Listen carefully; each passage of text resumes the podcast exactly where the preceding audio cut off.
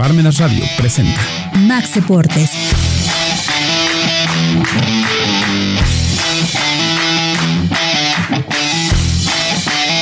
Amigos, ¿qué tal? ¿Cómo les va? Bienvenidos a este su programa Max Deportes en una nueva edición que promete ser muy polémica y muy interesante para ustedes. Eh, en esta ocasión, mi querido Fede, te damos este, la bienvenida aquí a mi amigo Federico Pérez. Tenemos un, un gran invitado. Un gran invitado que, que yo considero que si, al, si alguien hay a nivel local de esos que se ponen la camiseta y que de verdad son aficionados de verdad, es, es este, este invitado de lujo que tenemos. Pero mi querido Federico, primero, este, haznos el favor. Eh, pues, ¿cómo están todos ustedes? De verdad un gusto recibir siempre a gente nueva, gente que refresca el programa.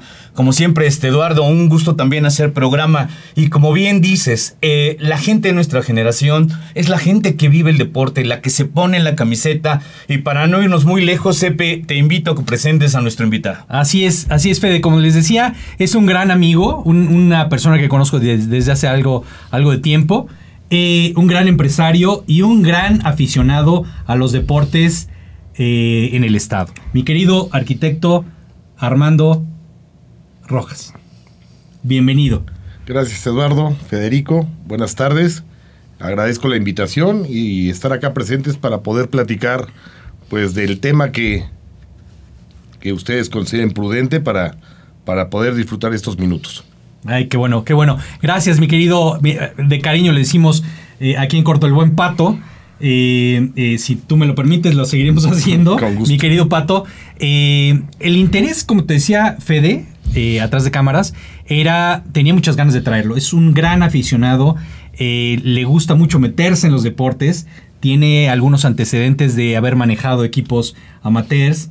Eh, en el béisbol está muy metido a nivel, eh, a nivel este, pues de aficionados y de, y de organización. Entonces yo, yo tenía muchas ganas de traerlo y, eh, y de platicar de un poco de béisbol, si están de acuerdo amigos. Muy bien, claro. Le sabe mucho al fútbol, le sabe mucho al americano, pero a mí me gustaría abrir boca con el béisbol. El béisbol a nivel nacional y local, si, si les parece. Claro que sí, con ¿no? gusto. Bueno, eh, Fede, si, tienes alguna pregunta inicial o... Mira, de entrada quisiera comentar que el béisbol fue de los primeros deportes que se practicaron aquí en Puebla. Desde que eres niño jugabas ahí en el barrio con la pelota, en el campo, en- pero ha sido un deporte que para el punto de vista de un servidor no ha tenido la difusión o dejó de tener la difusión como se venía dando. Estaba preparándome también y entiendo que el béisbol surge eh, por los tiempos libres. La gente empezó a practicar este deporte, después fueron representados por los lugares donde trabajaban y de ahí a los pericos del pueblo. La gente cuando vamos al, al estadio, al, al Pericos de Puebla, es un ambiente fenomenal el que se vive, el que arma la botarga, el de la gente, el de la música, el de la, la cervecita, la semita.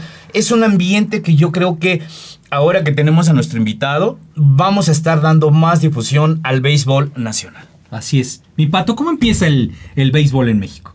Bueno, realmente como dice Fede, el béisbol en, en México ya, ya tiene su buena cantidad de años.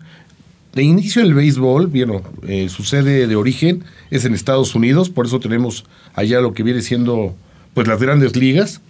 Y hoy en México tenemos una liga muy bien representada por algunos de los estados que, que lo conforman. Eh, ya tiene una buena cantidad de años. El, en Puebla, pues bueno, eh, ha habido equipos como el Pericos. Anteriormente tuvo un cambio eh, por unos años que eran Los Ángeles Negros. Y de ahí, pues bueno, hoy en día el equipo que tenemos es muy competitivo. Realmente lo está llevando muy bien su nuevo propietario. El ambiente en el estadio, a diferencia de otros deportes de los que realmente me gusta asistir y, y- y vivo, es un ambiente muy familiar. Y es un ambiente muy familiar porque, a diferencia de otros deportes, pensando en hacer una pequeña comparativa con el fútbol, uno va al estadio de fútbol a ver a su equipo y tenemos el equipo contrario que trae a sus eh, aficionados y de ahí parte de que la mayoría aparentemente debería ser local. Muchas veces hoy en día en Puebla, por el, el nivel de equipo que tenemos, nos superan los, los visitantes porque van a ver una sola vez a su equipo, sea quien sea. Al Puebla lo han dejado de, de ir la gente a, a acompañar y entonces en el ambiente se pone tenso en, la, en, en el, en lo que es el fútbol. A diferencia del béisbol, durante toda su temporada, es un, es un deporte que hoy en día lo recortaron porque anteriormente se jugaban cuatro días seguidos en tu localidad. Y podrían ser cuatro u ocho juntos el día de traslado y otros cuatro u ocho en, en diferentes sedes. Wow, se volvía pesado, ¿no? Era pesado, era mucha inversión y no se lograba. Hoy en día lo recortaron a tres. Tres días en casa, que pueden ser seis porque vienen dos equipos, y las dos salidas eh, eh, con el día de descanso por los traslados. Pero a, lo que, es muy difícil que la afición de un equipo contrario acompañe a su afición, a su equipo, perdón, en esos días, en una temporada normal. Entonces se relaja mucho porque poca gente viene del equipo contrario, es más la gente local que asiste a acompañar a tu equipo, se, hace, se arma una bonita fiesta, realmente las esposas de los jugadores, los, eh, de los acompañantes, los hijos, aun bebés, pueden estar ahí y disfrutar del evento. Sí, claro, claro, padrísimo. Entonces un poco la diferencia con el fútbol que se puede jugar cada semana, para que lo vayamos entendiendo la gente que nos ve, el béisbol puede jugarse tres días seguidos. Se juegan tres días seguidos en casa. Por lo regular son seis días seguidos en casa, tres contra un equipo, tres contra otro, un día de traslado, Perfecto. tres días en un lado de visitante, tres días en otro de traslado y así intercaladamente. Es lo que se le llama la serie. Las, bueno, una serie hoy en día es de tres partidos. Es de tres partidos. Juegas dos series de local y, Y dos, dos de series visitante. de visitante. Ok, ok. ¿Crees que sea ese eh, motivo por el cual tal vez la afición no pueda acudir tan a los seis partidos en la semana? Eh, trabajo, economía, actividades. Mira, el, el- el béisbol se divide en zonas y eso también genera, vaya, cierta problemática por los traslados. Digo, tendríamos que haber un poco de gente desocupada como para poder acompañar a tu equipo a cualquier lugar Claro. y, y- y- y apoyarlo con fuerza como para hacer contrarreste de lo que es la afición local. Por eso sí, no dudo que muchos hemos ido a, a- a estadios eh, de equipos de visitante.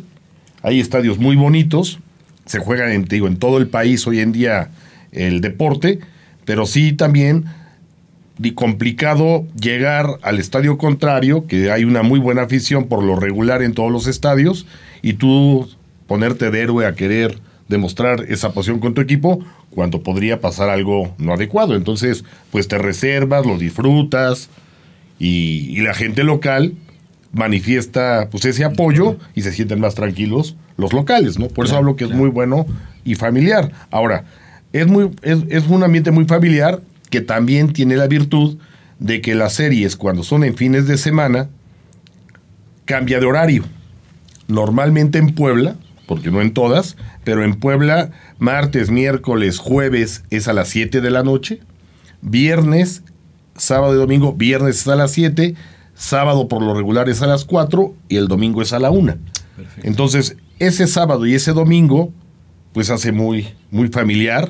El Claro, estadio de claro. Puebla tiene una gran virtud, está muy bien dotado de espacios para, para el antojito. Ok, ok. Entonces, pues la gente no solamente va a ver el deporte, Una verdadera convivencia familiar, ¿no? De, de fin de semana. efectivamente. Sí, algunas veces eh, he acudido al fútbol y ves de repente gente yendo para el estadio el Cuauhtémoc y gente para el, Pericos, ¿no? Lo bueno es que hay afición en Puebla para los dos deportes, porque sí me ha tocado ver que también se satura el béisbol como tal para el estadio. Mira, bueno, el Estadio Hermano Cerdán eh, tiene una capacidad alrededor de 10 mil aficionados. El Estadio Cuauhtémoc es de 55 mil.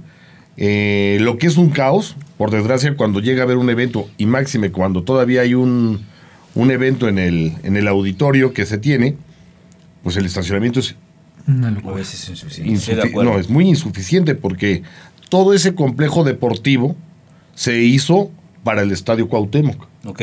Y hoy en día ha sido recortado por espacios como el Acrópolis. el- el- el- el Acrópolis, GNP hoy en día, el Estadio Hermano Cerdán, el de alto rendimiento y el otro que tenemos como un polideportivo que era para el básquetbol y voleibol, que hoy en día lo ocupan para cuestiones creo que un poquito más de religión, pero es insuficiente. De acuerdo. Entonces, sí, sí, sí se complica un poquito eh, de repente juntar esos eventos en un, en un solo horario y en un solo día, pero de que haya afición en Puebla para los dos, por Sí hay, supuesto. sí hay. Falta que mejoren la calidad. Mi pato, yo quería preguntarte, a nivel corporativo, eh, los equipos, ¿hay multipropiedad? Eh, ¿Hay muchos intereses económicos en, la Liga Mexicana de Béisbol? Eh, ¿Es rentable? ¿No es rentable? Muchas preguntas, pero a, ver, platícame un poco a nivel, a nivel dueños de equipos. Bueno, con respecto a lo que viene siendo dueños de equipos, considero que hoy en día, a ver, son, son 18 equipos, pues como el fútbol, ¿no? Relativamente es la misma cantidad. Están repartidos en todo el país. Realmente no hay sedes dobles como en el fútbol, entonces no creo que haya la necesidad. Hay muchas, hay muchas ligas, hay muchos, hay muchos estados de béisbol que aún no tienen equipo, pero que en el sureste, en el Pacífico, existe mucha afición. Porque no solamente el béisbol se divide en, en dos zonas para la Liga Mexicana de Béisbol, también tenemos la Liga del Pacífico. Ok. Entonces hay, hay ligas A ver, alternas. cuéntanos, ¿es otra liga que también coexiste con, con la Liga Mexicana de Béisbol? Sí, nada más que se juega cuando los beisbolistas terminan, la Liga Mexicana de Béisbol termina su ciclo. Ok. Muchos se van Su a temporada. seguir su temporada, van a, se- van a, a- a continuar eh, jugando en la Liga del Pacífico. Ok. Y es la Liga del Pacífico de excelente buen nivel.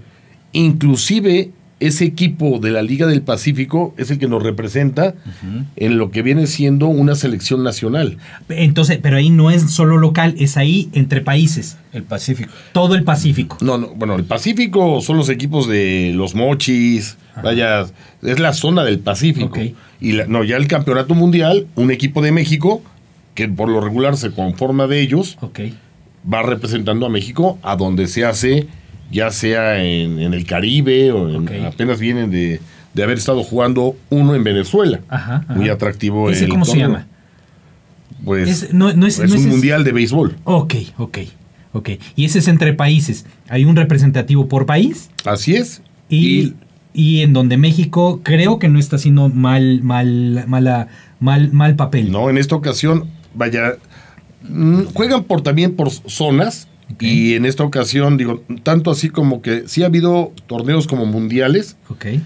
pero si no es Estados Unidos el fuerte, de repente ha habido equipos de, de Europa, pero no traen ese gran nivel, bueno, desde mi punto de vista. Sí. Sí, el Pacífico, Puerto Rico, el Cuba. Cuba, eh, Venezuela, vaya, son equipos muy fuertes. Dominicana. Dominicana, efectivamente. Apenas, en este torneo que apenas eh, terminó, México, de no haber perdido su primer encuentro, ganó todos los siguientes y llegó a, la, a jugar de las dos divisiones, el, pri- el primero que fue México contra el cuarto lugar y de ahí pasar a lo que viene siendo la gran final. Y por desgracia perdió. Entonces ya no participó en la final y, y acabó siendo tercer lugar. Tercer muy buen lugar. me Pero muy buen lugar, digo, no Le deja ganó a Colombia, si no estoy mal, y el campeón fue República Dominicana. Efectivamente, efectivamente, en un lugar, no sé si lo vieron, pero muy bonito, no en. Venezuela, un estadio que daba al mar. Ok. Puta, vaya, realmente de esos estadios espectaculares, que aquí en México ya hoy en día tenemos estadios de primer mundo, que puede- podrían estar integrándose en algún momento algunos partidos de Estados Unidos, de las grandes ligas. Ya han venido a jugar a Monterrey Como su liga, liga, como un representativo, como una, como un equipo que forme parte de la, de la, Mm, bueno, de la liga de americana. ¿Crees que se pueda llegar a dar? complicado, complicado, pero... El nivel no crees que sea de. No, sí, sí, sí, en su momento se podría lograr, pero lo que sí ha pasado es como el fútbol americano que han venido a jugar al Azteca, Claro, claro. podrían llegar por la cercanía y el apoyo de la afición al estadio de Monterrey, claro. que es un estadio nuevo, muy bonito, vaya hecho con las características de grandes ligas. Y, tra- y- y- y traen equipos a jugar unas, unas series. Ok, ok. Me regreso un poco al país. Águila de Veracruz, Acereros de Monclova, Bravos de León, Generales de Durango, Mariachis de Guadalajara, Pericos de Puebla, Rieleros de Aguascalientes, Zaraperos de Saltillo, Sultanes de Monterrey, Tecolotes Dos Laredos, Toros de Tijuana. ¿Ellos a qué área pertenecen? ¿Norte, sur? Están divididos. Digamos, de esos equipos que estás comentando, vaya, casi todos los que me- mencionaste son del norte, de no ser que a Puebla lo pongan en el sur, de repente a, las- al- a los a- al de México al ¿cómo eh, es el de México es el ¿cómo se llama? Los Diablos, Los Diablos los, Rojos. Diablos Rojos, Diablos de, Rojos, de México, pero también jugamos con equipo de Yucatán, con equipo de Tabasco, con equipos de Oaxaca, equipo de Veracruz, esa es la zona sur. Lo pregunto, tal vez a mucha gente, me incluyo, a veces me confunde esto. Porque dices, bueno, ¿por qué está incluido acá si juega con los del norte o después juega con Yucatán, con Veracruz? O sea, es una situación.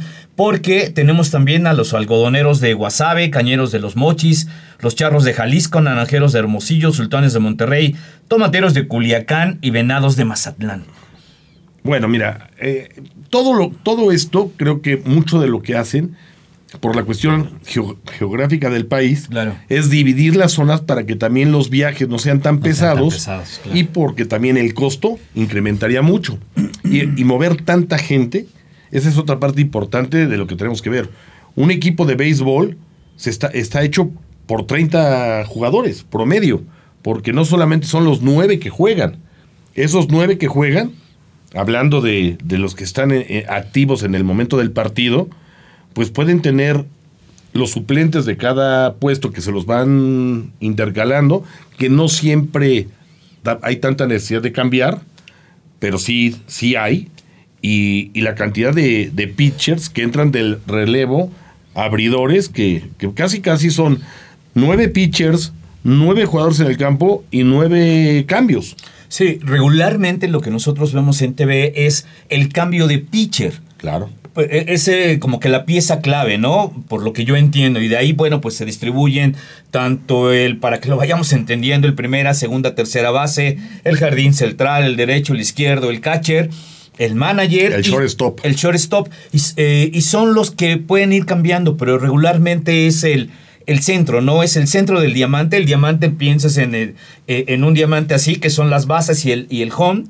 Y regularmente hacia el centro del diamante, que oímos mucho hablar, es el cambio de pitcher cuando no se da la situación de que el pitcher o está siendo muy apaleado o no está dando el resultado esperado. Eh, he- he escuchado decir que dice no está en su día o, o- o le están pegando muy duro y entonces es cuando viene el cambio y vemos a, a gente calentando el brazo. Es regularmente el pitcher, pero entonces no solo hay otro pitcher, hay nueve pitchers calentando. Quiero pensar que hay jerarquías y de ahí van viendo eh, al más bueno, por decirlo así, hasta los chavos que llegan de filiales, porque he sabido también que, que vienen a universidades, que van así visores y también jalan a chavos a, a formar parte de estos equipos. ¿Estoy en lo correcto? Sí, mira, eh, el, ¿cómo se conforma tanto el campo como lo que viene siendo un equipo de béisbol? El campo, el campo es un, podríamos decir que es un cuarto de circunferencia, de un círculo, lo que hace el estadio total. Ok. Es esta, es esos dos, es- esos dos laterales que nos llevan a cada uno de los eh, fielders, el del- la parte del centro, tiene alrededor de, si no me equivoco, son 110, 112 metros lineales. Perdón que te interrumpa, Patito. Es, es como dices tú, una cuarta parte de una circunferencia. Así es. ¿Está a 90 grados o no está a 90 grados? Sí. Me parece que. Sí. ¿Sí? Sí, porque el centro es un cuadrante que tiene 27 metros por, lado. Y entonces, sí, definitivamente. Sí, al ten- digo, y, y sí parte de tener esas dos líneas Claro, perfectamente bien definidas. Y entonces son 27, 27, haciendo Claro. un cuadrado, que es el cuadrante en sí, y esas líneas que se alargan en total de unos 112 metros. Claro. Y al centro que hay como alrededor de 127 metros. Eso te da la distancia al área de home run. Ok. Ok, Cuando ok. rebasas la barda del mismo. Entonces, ahí tenemos lo que viene siendo el cuadrante. Por supuesto. Porque no parece. Parece que como hay cierto margen que le dan para, para donde están las bancas, para donde hay, Ah, donde bueno. calienta el bateador y demás. Pareciera que es como, como un abanico, ¿no? No, no, no necesariamente a Bueno, 90 grados. Sí, Pero efectivamente, sí, como dice mi querido Pato, si, si, si tomas es- estrictamente las medidas del campo, es 90, son 90 grados. El cuadrante te marca porque todas sus partes son iguales. Digo, 27, 27, 27, Sí, claro, 27, claro. es un cuadrante. Y al estar acomodado en ese tipo de rombo, pues las líneas te llevan al campo. Y esas líneas son perfectamente lineales. Claro, claro. Lo que es la parte de lo que es la contracancha varía mucho. Sí. Hay estadios como el de eh, Diablos Rojos, que tiene gran tamaño en la parte de atrás del, del- de esto, que cuando viene un foul, el catcher pues tiene que recorrer mucho espacio. Y hay otro como acá en el, el hermano Cerdán, que es más recortado. De acuerdo. Pero al fin y al cabo, esa área es variable, dependiendo pues el, el terreno De en general, y las condiciones estadio como lo hayan planeado, ¿no? Lo hayan diseñado. Pero eso es lo que cambia. La parte de lo que es el campo como tal. Es reglamentaria y Debe esa- ser reglamentario. Muchas veces sí tiene una pequeña diferencia en medida, pero no en el cuadrante, en el largo. Pero casi todas deben respetarse para lograr ser oficiales. Ok. Y de ahí pensar en que es un estadio profesional. Ok. ok. Entonces, te digo, sí está ese cuadrante. ¿Qué, qué áreas tenemos? Por supuesto, más bien, las áreas y los jugadores. En la parte de atrás, a 18 metros al centro, está el pitcher, el montículo del pitcher que está, creo que son 20, 20 alrededor de 20 centímetros aperaltado. Está en una parte superior al montículo. montículo, claro. Ese montículo está con una cierta altura. A 18 metros está el área del catcher Ok. primera, segunda, shortstop, tercera y lo que viene siendo los, los tres eh, jardineros por derecha, por izquierda y por el centro, que se reparten todas, toda el área del estadio. Para abarcar, para, Para- tratar de abarcar lo más. El campo, más bien. el más el campo, lo más cubierto que se pueda. Y que en un momento dado, cuando se da un batazo, el recorrido que tenga que hacer cada jugador no sea. Claro. No sea tan largo, ¿no? Totalmente. y, y lo que es bien chistoso, digo, es quererse adelantar a ciertos comentarios, pero en las noches, ciertos horarios, los jardineros, lo que traen súper afinado es el, el- el oído. Porque realmente escucha y, El impacto. y el impacto Y calculan. y- y están viendo, Sí, de digo, de repente les gana la velocidad, pero eso es lo que los va guiando. En la noche también hay ciertos destellos por la, por la luminaria Ah, claro. o algo, pero ellos traen perfectamente ubicada la zona por el oído a dónde van de ciertos batazos impactantes. Y cuando, y cuando hoy en día el béisbol es tan estudiado que, que tú ves al equipo cuando llegan ciertos bateadores cómo se recorre. Porque ya lo tienen estudiado que su X cantidad de porcentaje de bateo Que es zurdo y casi todas las hace a la, la- la parcela izquierda. Así ¿no? es, entonces es complicado, pero vas viendo cómo se van moviendo los, los cuadros hacia un lado, hacia el, ¿El otro. coach les, les indica eso? Sí, definitivamente. va- lo probable es que vaya para allá. Vaya, el, el el coach general, el, man- el, el manager, Ajá. porque hay manager, el general, Ok. Hay otros que están pegados en las bases, el de primera Ok. y el de tercera. Ok. Pero ellos, ellos, el de primera y tercera, están apoyando al equipo ofensivo. Ok. ¿Por qué? Porque muchas veces cuando el corredor, eh, pensemos que hace un gran batazo y va corriendo a primera y, y- y puede, y, y él va corriendo, si tú te pones a ver, No volteo. No voltea. No tienes voltea. tiempo para estar No, volteando es a la corre, pelota. El, el que está en primera Le va le está diciendo "Vámonos, que vámonos". corra. Sí, sí, es cierto. Y entonces ahí lo está guiando y muchas veces se equivocan. Pero ya no es problema del, cor- del bateador corredor en ese momento, sino Claro. que le están dando la instrucción, corre. Claro. Cuando va en segunda, le están gritando. Cuando ya va en tercer, va a llegar a tercera y hay la posibilidad de llegar hasta el home o no, la persona levanta manos o le hace señal de que se barra, vaya, o que siga corriendo. Ok. Hay 20, hay- esos son los que están apoyando al equipo En la ofensiva. ofensivo. Cada equipo tiene a su manager general, que es el que da la estrategia de todo lo que es el partido. Totalmente de acuerdo. Entonces, ahí es donde estamos teniendo tres jardineros, un shortstop, las tres bases, el pitcher y el catcher, por decirlo así, y son los nueve jugadores que entran como tal a, a combatir, a, a participar. El partido es ese, de no ser que alguien se llegase a lastimar o venga de repente en su mal día en una cierta base, hacen algunos cambios. Ok. Pero, ¿cuál es la referencia que debemos tomar siempre en cuenta? El pitcher, cada vez que termina una entrada u otra, debe salir y taparse su brazo Ok. para que no se le enfríe. Sí, claro, claro. Y normalmente hoy en día está un estudio en el cual los pitchers tienen no, de 90 a 100 ciclos de tiro. Vaya, a 100 tiros a home. Y en ese momento, claro que hay unos que dan menos, el promedio es 100, lo están contando, Sí, la estadística. y sí. entonces en ese momento normalmente están llegando a una séptima entrada y para que ya no lleguen cansados, hacen los cambios. Claro. Y entra el, el pitcher relevista, que también ese chi- pitcher relevista, tenemos pitchers relevistas y ch- pitcher cerradores. Ok. Entonces el relevista va, pues puede pichar una, dos, casi hasta la totalidad del partido, porque esos no tienen un límite. Pueden entrar a hacer unos cuantos tiros. Si salieron en su buen día, pues les, les dan continuidad y pueden acabar el partido. ¿De acuerdo? Pero muchas veces meten a uno, le pegan, eh, bueno, le pegan que le dan un batazo y, y una y otra y otra y otra, y cambian y cambian hasta que medio salen del problema y al final, por lo regular, tienen a ese pitcher cerrador, que es un pitcher de gran fuerza, que nada más viene a unos cuantos par de jugadores y terminar el partido. Sí. De ese Par de entradas. par de, sí, Par de entradas. par- par de entradas, pero, no, pero es par de pichadas a par de jugadores y terminar el partido.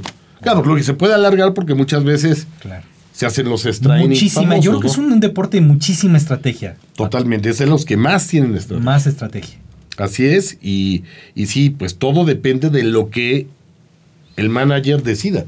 Porque Sí. el manager está dando la instrucción de lo que el pitcher, el manager le da la instrucción al catcher para que le pida al pitcher vía ciertas señas sí, y demás claro. lo que quiere que le pichen al bateador. Abiertos, cerrados, abajo, curvas, lentas, rápidas. Y, y- y es que eh, va para la gente que, digo, para el público en general y los que entendemos el fútbol, pero nos estás llevando puntual.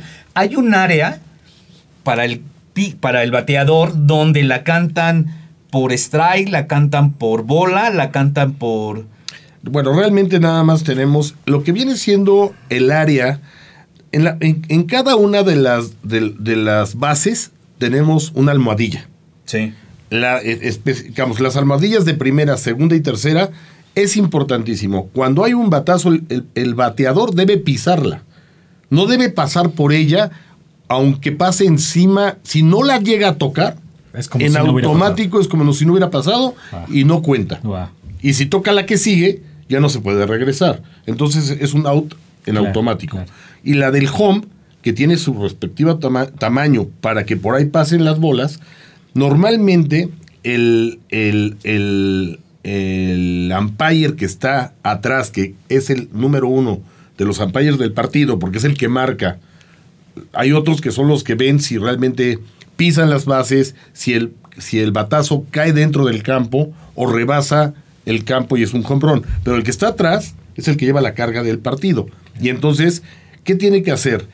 Él él está viendo lineal de frente al, al pitcher que, que, que pase sobre la almohadilla. Y la otra importante, dependiendo del tamaño del bateador, el área de strike es de la rodilla a la parte de su codo. Ah, no es fijo. No es fijo, Pato. No, no, no, no tiene. Depende de la del bateador. No, imagínate, eh, uno ese muy alto, pues se, se- se mueve su espacio. ok. Pero debe ser, es, es exactamente un rectángulo. Ok. Ese ancho. O sea que cuando en las transmisiones, cuando tú ves un cuadrado que ponen, como Así que es. figurado, ese se va ajustando dependiendo del bateador. Así ¡Wow! Es- es ¿Qué dato me acaban de dar, Es eh? algo que la gente no, no conocemos, pero es interesante Sí, saberlo. sí, amigo. Porque de repente le cantan bola, le cantan Claro, strike y la dices, gente dice... ¿Pero por qué? ¿Cuándo? No, pues porque Amigos. pasa por de fuera eh, esa, esa zona. Qué pena me da. Yo creo que como pocas veces nos hemos quedado con las ganas y lamentando que el, que el tiempo nos esté ganando, mi querido Fede. Eh, Sí, así es. Unas últimas palabras, mi querido Fede. Pues bueno, saludos a la familia Carrasco Pérez. Estoy seguro que les va a encantar este programa. Ellos son muy aficionados a los pericos. Regularmente en familia acuden a, a- a ver los, los partidos. A Jady, su hijo, que un jovencito aproximadamente 18, 19 años. Que ya está practicando el, fut- el béisbol, perdón. Así es que saludos. Y a ustedes también, gracias por acompañarnos y compartir sus likes. Sepe. Mi querido Pato, algunas últimas palabras para despedir el programa. Pues muchas gracias a ustedes, a la gente que nos está observando, está pendiente del programa, que es muy bueno. Y la otra es que próximamente, ya estamos a unos días de que empiece la temporada de béisbol acá en Puebla, en todo el país. Amigos, este, gracias Patito, gracias, Gracias. por estar aquí con nosotros. Amigos, pues eh, con una lástima, la verdad es que nos quedamos con muchísimas ganas de, de preguntar muchas cosas más. Eh, esperemos que mi querido Pato nos acepte una, una, una invitación este, a integrarnos, a, a integrarse por aquí al, al programa. Y eh, agradecerles a ustedes, amigos, pedirles que nos den un like y que nos eh, regalen comentarios que siempre nos enriquecen eh, y que por favor eh, eh, lo, hagan, lo hagan lo antes posible. Oye, Sepe, Dime. se me ocurre antes de despedir, ¿por qué no invitamos aquí a nuestro buen amigo Pato a una segunda parte de este programa? Porque Estaría está fabuloso, interesante lo que está comentando y para no cortar la línea, ¿qué te parece, Patito, un segundo programa hablando Con del béisbol? gusto, estamos ¿Nos puestos. aguantas otro programa? Con gusto. Ah, gracias Parmenas Radio, gracias Semina Cortés, gracias a ustedes por su, por su compañía y nos estaremos viendo en un segundo programa. Gracias, que esté bien.